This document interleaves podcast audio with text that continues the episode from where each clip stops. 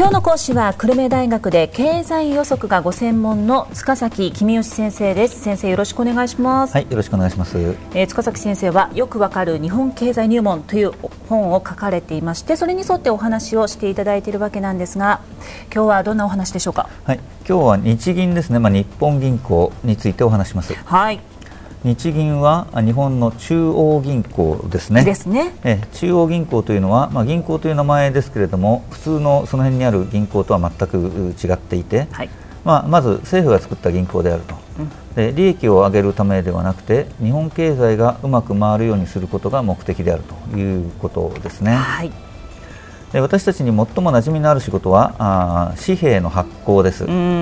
財布の中のお札を見ていただくと日本銀行券と書いてあります。書いてありますね、えー、えー、紙幣がなければ私たちの日常生活は大変不便なものになってしまいますからこれはもう大変ありがたいことですよね。そうですねえー、日銀は、まあ、私たちが預金しに行ったりお金借りに行ったりしても取引してくれませんけれども、はい、まあ、銀行の銀行とか政府の銀行ということで、えー、銀行や政府との間では預金を受け入れたり貸し出しをしたりしているということですね、うん、まあ、全く体質が違うということですね。えー、すねまあ、その日銀といいますと金融政策がどうしたかといったニュースは耳にしますね。はいえニュースなどで日銀の名前を聞くのは金融政策に関してが多いですよね。うん、で金融政策っていうのは世の中に出回るお金の量を増やしたり減らしたりして景気の調節などを行うことですね、はい、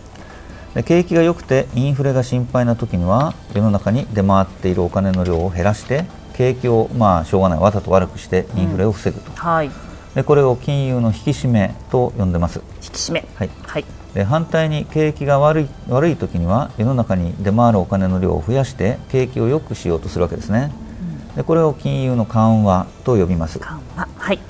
で具体的には金融を引き締めるときには銀行に日銀が持っている国債を売るんですね、はいはい、でその売った代金を銀行から受け取ると、うん、で逆に金融を緩和するときは銀行が持っている国債を日銀が買うんですね。で買って代金を支払うはい。でこうした取引のことを公開市場操作と呼びます。え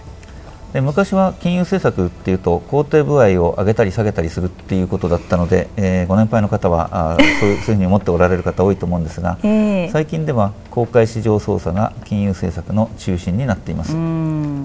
さてバブルが崩壊して景気が悪くなった時に日銀は金融を緩和しました、はい、でこれによって銀行は豊富な資金を手にしましたと、でどこの銀行も豊富な資金を持っているので銀行同士でお金の貸し借りをするときの金利が下がりましたと、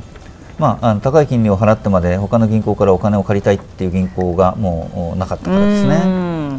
で銀行同士で貸し借りするときの金利のことを市場金利と呼びますがこれがうんと下がったということですね。先生、これ金融緩和すると市場金利が下がって、景気は良くなるということですよね。え、あの理屈はそうですけども、あの実際は難しいところですね。えー、市場金利が下がると銀行が企業などに貸し出しをする時の金利も当然下がりますと。うん、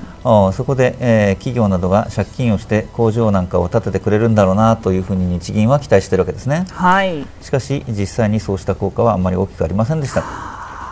景気が悪い時っていうのは現在の工場でさえも十分には稼働していないっていう会社が多いので、えー、金利が低いからって借金して工場を建てようとなんて思わないよっていう会社が多かったわけですね。そういうことですか、えー、うん、景気が悪い時に金融緩和で景気を良くするっていうのはなかなか難しいことなわけですね。難しいんですね。えーまあ、そこで日銀はあ金融緩和をさらに続けてどんどん世の中にお金を出したわけです。はい、で銀行同士で、えー、貸し借りをする時の市場金利がゼロになったわけですけども、うん、それでもまだお金を出し続けたんですね、えー、だけどもう金利が1回ゼロになっちゃうとそれ以上は金利下がりませんからあんまり効果がなかったっていうことですね。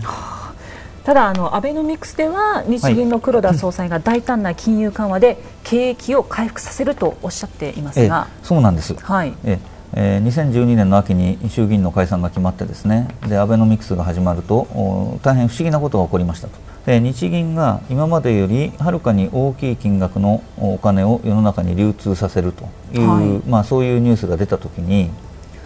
これでドルと株の値段が上がるぞって考えた人が大勢いたんですね。でそう考えた人は当然ドルと株を買いますから実際にドルと株が値上がりしましたでドルと株が値上がりすると日本の景気は良くなりますから結果として景気が良くなりましたと。でどうして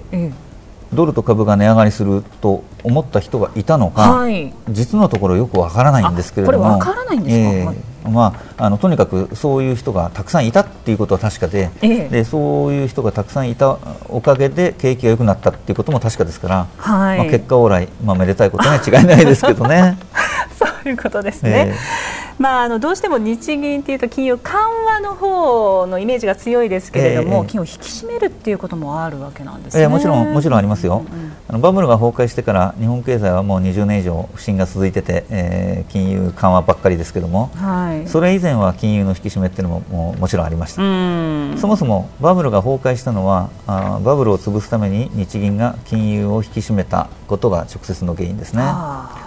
で今後についても景気がもしこのまま本格的に回復してインフレが心配されるようなことになれば日銀は金融を引き締めることになるでしょうそういうことですね、えー、まあ、もっともそれは何年も先のことだと思われますと。景気がよっぽど回復してですね人手不足があよっぽど深刻になって賃金が大幅に上がるようになってそれで初めて、まあ、インフレが心配になるわけですから、えー、まあ、それまでにはだいぶ長い時間がかかるでしょうね。まあ、まだ先のことかな、えー、ということで、えーはい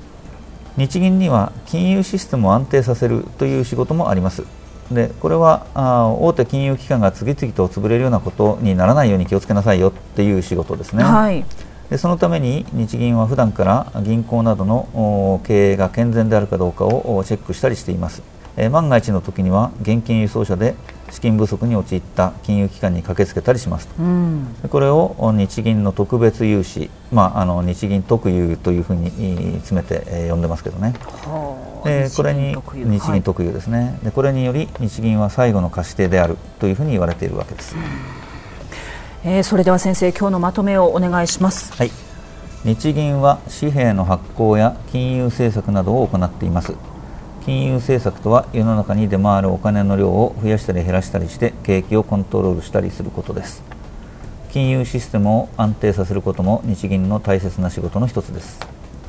え今日は久留米大学で経済予測がご専門の塚崎公義先生にお話を伺いました。先生ありがとうございました。ありがとうございました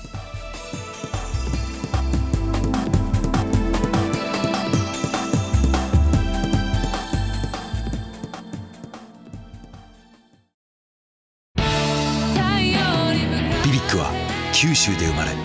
九州の人たちに光を届けています。九州のお客様が光り輝くように。それが QTnetの変わらない思いです。キラキラつながる QTnet。